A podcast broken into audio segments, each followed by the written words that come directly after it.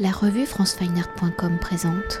Eva Gravaya avec Arthur Mététal, vous êtes commissaire de l'exposition Orient Express NC entre histoire et mythologie présentée dans le cadre de la 52e édition des rencontres de la photographie d'Arles que l'on peut découvrir à l'espace Van Gogh qui est aussi une publication Orient Express Co, archive photographique inédite d'un train mythique aux éditions textuelles. Alors, source d'inspiration pour la littérature, le cinéma ou l'un des plus célèbres est peut-être le récit d'Agatha Christie avec Le crime de l'Orient Express, publié en 1934. L'Orient Express est à l'origine de nombreuses histoires, rêves, fantasmes, où depuis la création du chemin de fer au début du 19e siècle, il est sans doute le train le plus mythique, celui de l'aventure et de l'exotisme. Créé en 1883 par George Nagelmakers, ingénieur belge, la compagnie internationale des wagons-lits va exploiter l'Orient Express de son inauguration officielle le 4 octobre 1883 jusqu'en mai 1977 où le train va permettre de rejoindre par voie terrestre l'Europe occidentale et l'Orient avec la Turquie et la ville de Constantinople qui deviendra donc Istanbul en 1930. Alors avant d'aborder l'exposition et pour évoquer l'origine du projet dans l'imaginaire populaire, comment l'Orient Express va-t-il devenir une icône culturelle? Est-ce le contexte son trajet reliant l'Occident et l'Orient? Est-ce le luxe du train où les plus grands créateurs de l'art nouveau et de l'art déco vont se mettre au service de la compagnie internationale des wagons-lits et de ses voyageurs. Est-ce son rôle dans le contexte politique de l'époque où l'Orient Express sera un outil diplomatique et économique? Est-ce parce qu'il sera le décor de nombreux romans de récits fictionnels? Voilà, c'est euh, un petit peu tout ça. Vous avez en effet listé les, points principaux euh, qu'on identifie de manière générale. Euh, pourquoi ce train est devenu, voilà, on, on, dit souvent un objet culturel universel qui est dans la tête de tous sur tous les continents avec des images qui nous viennent. Ce qui est intéressant avec cette exposition, c'est qu'on a eu accès donc aux archives de l'ancienne compagnie des wagons-lits, l'entreprise qui a créé ce train en 1883, qui a été active jusque dans les années 1990. Et finalement, avec cette archive, on se rend compte que c'est quasiment impossible de raconter une histoire de l'Orient Express en tant que telle. C'était un train parmi les autres. La Compagnie internationale des wagons-lits a créé une multitude de lignes, euh, des réseaux à travers toute l'Europe qui vont vers l'Asie, qui sont aussi euh, en Afrique du Nord, au Moyen-Orient.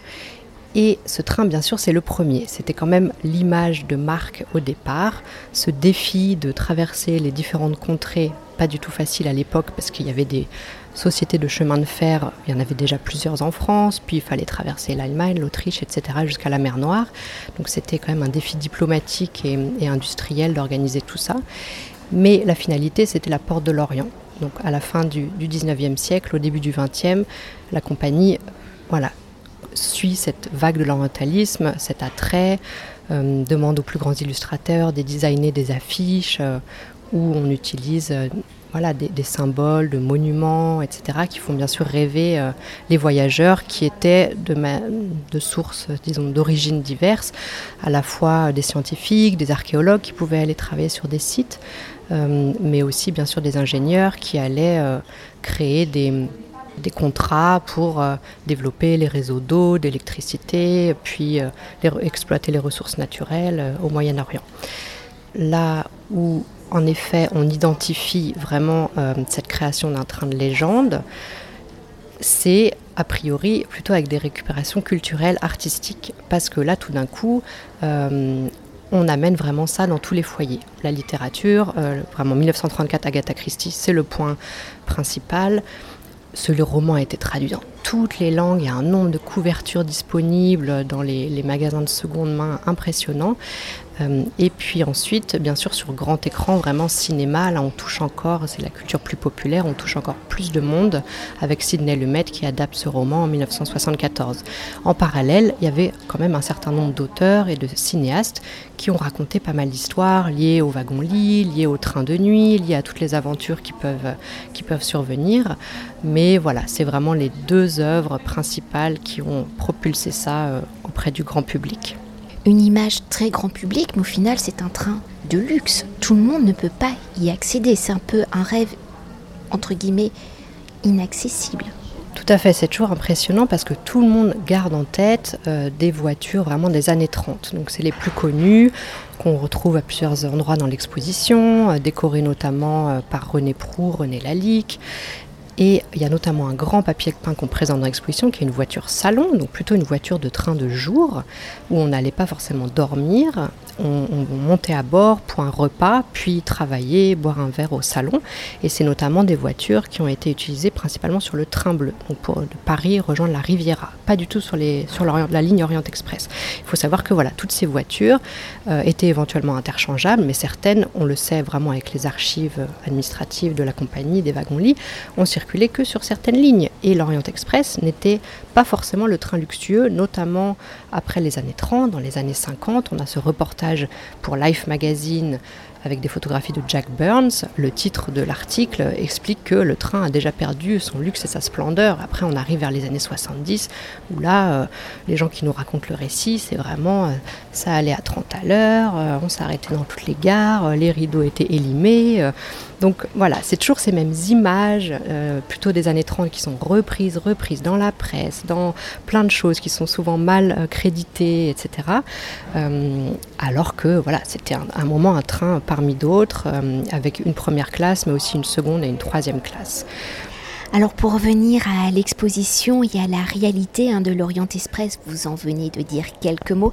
L'exposition est construite à partir donc du fonds d'archives de l'ancienne compagnie internationale des wagons-lits, vous l'avez dit, où photographies, plans, cartes, dessins techniques et brochures publicitaires nous révèlent la vie, le quotidien de ce train mythique. Alors pour évoquer la dimension photographique hein, de ce fonds d'archives qui sont les auteurs de ces photographies, la compagnie internationale des wagons-lits fait-elle appel à des photographes entre guillemets professionnels ou à l'image des archives de la planète d'Albert Kahn, les opérateurs capturent les paysages traversés, la vie du train et de ses passagers lors des voyages ou est-ce des photographies vues de l'intérieur par les employés eux-mêmes et peut-être par les voyageurs, par des regards dits amateurs. Et pour reprendre le titre de l'exposition entre histoire et mythologie de ces différentes sources regards, quel est justement le regard que nous révèle l'exposition? Comment le subtil mélange s'ancre-t-il dans la réalité? Alors en effet, ce fond, il était, il était très divers et on ne connaît pas toujours l'origine de ces photographies. Donc c'était des boîtes qui étaient organisées euh, quand il y avait une organisation, plutôt avec des critères très, très liés au train, à l'industrie, donc les numérotations des voitures, ce genre de choses. Donc il a fallu euh, tout, tout, tout ouvrir pour retrouver les perles et reconstituer une histoire. On estime à peu près à 6000 épreuves euh, tirage papier, ce fond. Il y a quelques plaques de verre originales des années 30 et quasiment aucun négatif. On ne peut pas toujours dire que c'est la compagnie des wagons-lits qui a commandé ces images. Elles sont rassemblées, elles sont présentes dans ce fond pour différentes raisons, mais toutes n'ont pas été commandées. Il y a notamment euh, des studios quand même assez reconnus, euh, comme le studio Albert Chevaujon à Paris, qui était très actif dans les années 1900, qui a photographié la, Tour Eiffel sortant de terre, où on a un très très beau portfolio, une série d'images. Le contexte, c'est la compagnie des wagons-lits qui commande des nouvelles halles industrielles pour des ateliers de maintenance à Saint-Denis, à un architecte qui s'appelle Raquin. Et cet architecte lui-même demande à, au studio Chevaujon de documenter le chantier pour magnifier cet objet industriel que sont les halles et ce défi euh, qu'il a réussi à réaliser. Il y a également dans le même style des albums. Euh, donc la compagnie des wagons-lits commandait à des compagnies ferroviaires la construction de ces voitures sur des modèles très très précis de plans techniques. Et donc il y a des, studios qui sont à Vienne, entreprises charentaises qui vont euh, faire appel à des studios d'art industriel, comme on pouvait dire à l'époque, pour, encore une fois, documenter la fabrication de ces voitures. Ces grands albums de magnifiques étaient donc euh, offerts, par exemple, aux actionnaires par la compagnie des wagons-lits pour leur dire, voilà, regardez ce qu'on vient de réaliser, une dizaine de voitures de ce type, euh, continuez à, investir dans la compagnie, on se développe, etc. Euh, deux autres noms importants euh, qu'on retrouve dans l'exposition en termes de photographie, c'est quand même Nadar. Donc le portrait de Nagelmakers euh, a été réalisé par Paul Nadar. Ça surfe voilà, sur cette idée vraiment que tous les grands industriels, tous les grands de ce monde, entre guillemets, passaient par ce studio à la fin du 19e. Et ensuite, j'ai déjà cité Jack Burns, quand même ce photoreporter très connu aux États-Unis qui a réalisé un reportage en 55 sur commande de Life. Mais voilà, tous ces exemples, je pense, à part le portrait de Nadar, le portrait du directeur de la compagnie par Nadar, euh, n'ont pas spécialement été commandés par la compagnie, mais sont retrouvés dans les archives parce que c'est lié à ses activités. Le reste, c'est énormément de photographies anonymes, comme l'a été pendant très longtemps la photographie du travail, euh, et a priori voilà, des personnages extérieurs, des photographes extérieurs qui venaient visiter les ateliers pour des hum, besoins de communication interne, également de brochures publicitaires, mais très peu, très très peu de ces photographies sont signées. Et pour continuer euh, d'aborder l'histoire visuelle hein, de l'Orient Express, l'exposition y présente également on l'a dit euh, précédemment, des plans, des cartes, des dessins techniques, des brochures publicitaires, entre, les, entre des outils à dimension technique du train et de promotion de celui-ci. Alors au regard des photographies qui sont des regards subjectifs, un cadre sur une histoire, comment les documents plus techniques nous révèlent-ils la réalité de l'Orient Express? Comment cette réalité entraîne-t-elle, permet-elle d'entraîner, de rejoindre ce regard photographique, un regard plus fantasmé, idéologique, et comment les outils techniques utilisent-ils justement l'outil de la photographie? Alors, ce qui nous a frappé dans cette archive, euh, et je pense que c'est un des points du fait de décortiquer le mythe qui est présent dans notre exposition, c'était de se dire, ok, on a un produit très luxueux dont on a tous une image éventuellement fausse ou fantasmée dans les coulisses, par derrière, il y a quand même une vraie construction de, cette perfection, de ce mythe qui fait que ça peut éventuellement devenir une légende. Il y a ces ateliers de maintenance où aussi ce qui est vraiment très beau, je trouve, c'est les cuisines, les blanchisseries qui sont réparties sur tout le territoire de circulation des trains pour pouvoir amener des draps frais aux voyageurs, pour pouvoir euh, gérer un problème technique en cas de, panne euh, sans que les voyageurs aient à changer forcément de train. C'était vraiment une grande nouveauté à l'époque, c'est que euh, donc il y avait le conducteur qui ne conduit pas le train, il s'appelle le mécano, mais c'est la personne chargée des voyageurs qui, au début, à la première gare, récupérait les billets et les, passeports, les papiers d'identité, afin de gérer toutes les questions de douane et policières qui pouvaient survenir au fur et à mesure du parcours, et que les voyageurs n'aient absolument pas à s'occuper de ça. Voilà, donc à la fois les, dessins techniques on a des classeurs entiers qui dessinent la moindre vis, le moindre élément de décor du train pour que ce soit réalisé exactement sur la demande de la compagnie et identique aux différents un lot de, voitures. À la fois voilà ce soin des arts de la table avec aussi de la vaisselle qui était dessinée qui était commandée aux plus grandes maisons de porcelaine de verrerie. Les menus qu'on peut qu'on peut voir euh, qui existaient à l'époque font que euh, voilà il y a une sorte d'artisanat euh, et de plein de métiers qui sont impliqués qui souhaitent voilà créer un voyage absolument parfait pour le le passager. Euh, du coup, bien sûr, ça, ça a participé à la création du mythe. Ensuite, euh, oui, je pense que en fait, ces photographies sont pas trop dissociables, notamment de brochures publicitaires, parce que c'est vraiment là où on a reconnu euh, leur utilisation. Encore une fois, elles étaient présentes dans ce fond. Il y a un moment, ça coûtait quand même cher à l'époque de, d'embaucher des photographes, etc. Il fallait bien qu'il y ait une vraie utilisation et parfois on se demandait un petit peu quelle pouvait être l'origine. Euh, il y a vraiment des choses comme voilà cette photographie qui est la couverture du catalogue. En interne, on disait toujours la Madone. Voilà cette femme dans les années 30 dans un wagon-lit alité. On a la plaque de verre, on a retrouvé ça vraiment au fur et à mesure de différents mois à différents endroits. Mais on a la plaque de verre originale, on a des tirages d'époque, on a d'autres tirages, des sortes de facsimilés beaucoup plus récents. On, a, on la retrouve dans différentes brochures, à la fois dans les années 30, mais beaucoup plus tard également. Elle a été reprise et reprise pour la communication externe de l'entreprise. Il y avait aussi quelque chose qui était très joli. On n'a pas eu toujours de place pour tout dans l'exposition, mais il y avait la revue Wagon-Lit dans les années 50, qui était la revue vraiment interne de l'entreprise où il y avait une rubrique euh, dans chaque numéro, s'appelait Notre métier, et donc la compagnie euh, photographiait et racontait euh, les blanchisseurs de, Saint, de Saint-Ouen, les électriciens d'un autre atelier, les matelassières ailleurs en Europe. Donc par exemple, ça c'était vraiment des articles qui étaient illustrés avec des photographies, et on retrouve ça dans les archives. Oui, parce qu'on oublie, au final, c'est quand même un hôtel mobile. Exactement, il y a cette idée de l'hôtellerie roulante. Euh, alors après, ce qu'on a essayé d'expliquer aussi dans la première salle, c'est que le, train, c'est ce qui est resté, qui est vraiment le plus connu, mais la compagnie des wagons-lits, c'était une sorte vraiment d'entreprise qui a créé différentes filiales. Il y a eu la filiale des grands hôtels, avec des palaces, une quinzaine de palaces ouverts sur différentes villes du parcours. Le premier, c'était le Pera Palace à Constantinople, qui existe toujours complètement dans son jus, avec des innovations techniques. Le premier aéroport, euh, aéroport, le premier ascenseur du, Moyen-Orient. Euh, donc elle avait développé une filiale d'hôtels et aussi d'agences. Il y avait énormément d'agences à travers le monde, notamment à partir de 1928 où la compagnie des wagons-lits rachète Thomas Cook un nom qu'on connaît toujours aujourd'hui. Et donc là, c'est le plus gros opérateur touristique euh, dans le monde, avec aussi des agences aux États-Unis, en, Amérique du Sud, alors que des trains ne circulaient pas, euh, pas sur ces territoires-là, mais on pouvait euh, commander des voituriers, réserver des billets de théâtre. Ça devient vraiment une entreprise touristique au-delà de la circulation de, trains et du service à bord.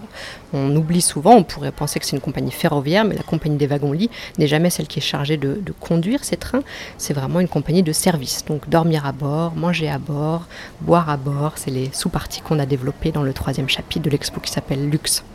Et peut-être pour conclure notre entretien, comment avez-vous justement articulé hein, l'exposition? Comment nous plonge-t-elle dans l'histoire de l'Orient Express? Avez-vous suivi justement la trame du train, de sa structure, de son, trajet, de la traversée des territoires?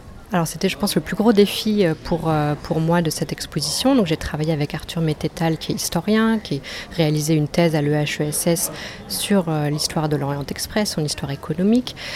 Donc il avait énormément de savoir. Moi, je suis arrivée plutôt avec le regard photographique, d'editing, d'identifier les documents les plus à même de faire partie d'une exposition. Et après avoir identifié tous les lots, toutes les séries qui étaient assez exceptionnelles, il a fallu raconter une histoire.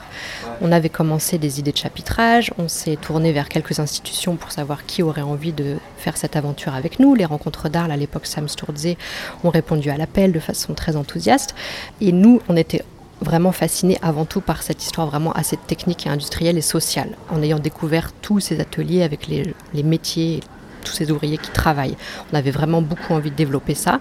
Sam Sturze nous a dit, écoutez, on est obligé de traiter le mythe. C'est quand même ce qui fascine les gens et vous avez justement des outils maintenant pour le décortiquer. Donc il va falloir rattacher ça au mythe. Alors toute la question c'était, est-ce qu'on commence l'exposition par le mythe? Est-ce qu'on termine l'exposition par le mythe? On a fini par un parcours qui, j'ai l'impression, fonctionne bien d'après les retours que j'ai reçus cette semaine, de voilà, poser le décor avec cette première partie qui s'appelle réseau au départ et tous les enjeux voilà, diplomatiques, économiques que ça a pu faire. Euh, ensuite, on continue cette idée de réseau en s'attachant vraiment aux cartes du, Moyen-Orient, avec l'Orient Express qui arrivait jusqu'à Constantinople, mais ensuite la suite, le Taurus Express, qui allait vraiment jusqu'à la Syrie, l'Irak, avec des photographies assez drôles de parties de voyage qui étaient réalisées en voiture au milieu du désert parce qu'il euh, n'y avait pas encore la voie ferrée. Et puis ensuite, on rentre dans les coulisses. Une première partie industrie, dans les coulisses vraiment industrielles, plutôt d'ateliers de maintenance. Et euh, ensuite dans les coulisses du luxe, avec ce que j'ai pu décrire de tout le côté restauration à bord, la gestion des wagons-lits, avec les blanchisseries, etc. en coulisses. Pour finir sur le mythe, et là on s'est amusé à euh, vraiment, on dit qu'on a développé trois cas d'école de choses vraiment présentes dans l'archive. Donc on explique l'histoire de la voiture de l'armistice, où beaucoup de gens pensent que l'armistice de 1918 a été signé dans une voiture de l'Orient Express. Or, c'était une voiture de la compagnie qui roulait entre Paris et Deauville, rien à voir avec ce trajet. Euh, puis, bien sûr, le mythe, euh, enfin l'histoire du roman d'Agatha Christie, Le crime de l'Orient Express, parce qu'on a un fait divers, un accident qui a vraiment inspiré le décor de ce roman, avec euh, ce train bloqué dans la neige en 1929 euh, pendant une semaine et on a des documents magnifiques, à la fois des photographies qui ont été reprises dans le, journal Illustration, des télégrammes de la compagnie qui racontent le blocage du train et même une lettre de tous les voyageurs où on voit les signatures, ambassade de, France à Constantinople, etc., qui remercient tout le personnel de bord pour la gestion de, de cette crise, de cet accident pendant une semaine. Euh, et une dernière partie mythique où on décortique aussi vraiment cette idée de star, de le train légendaire des rois, des stars, avec quelque chose d'assez drôle où on se rend compte que plein de stars ont été photographiées à bord du train. En fait, c'était un décor en bois qui avait été créé pour une fête foraine. Je vous laisse découvrir tout ça en effet à l'espace Van Gogh jusqu'au mois de septembre à Arles. Et peut-être quand même un dernier mot, c'est parler du livre aux éditions textuelles. Merci de le préciser. En effet, on a réalisé avec toute l'équipe de Textuel, que je remercie encore ici, ce livre qui est déjà disponible depuis l'automne 2020, euh, puisque l'exposition aurait dû être présente à Arles en juillet 2020. Euh, dans ce livre, on a repris exactement le même chapitrage de l'exposition. On a vraiment travaillé en parallèle sur les deux projets. Bien sûr, il y a beaucoup moins d'images parce qu'on ne peut pas euh, multiplier forcément le nombre de pages. Mais voilà, Arthur Mététal et moi-même avons rédigé des textes à la fois sur le côté très historique du train et sur la gestion euh, de la photographie et de l'image par la compagnie des wagons-lits entre 1870 et 1970. Voilà, donc ce livre est disponible dans toutes les bonnes librairies. Merci beaucoup. Merci à vous. Cet entretien a été réalisé par franceweiner.com.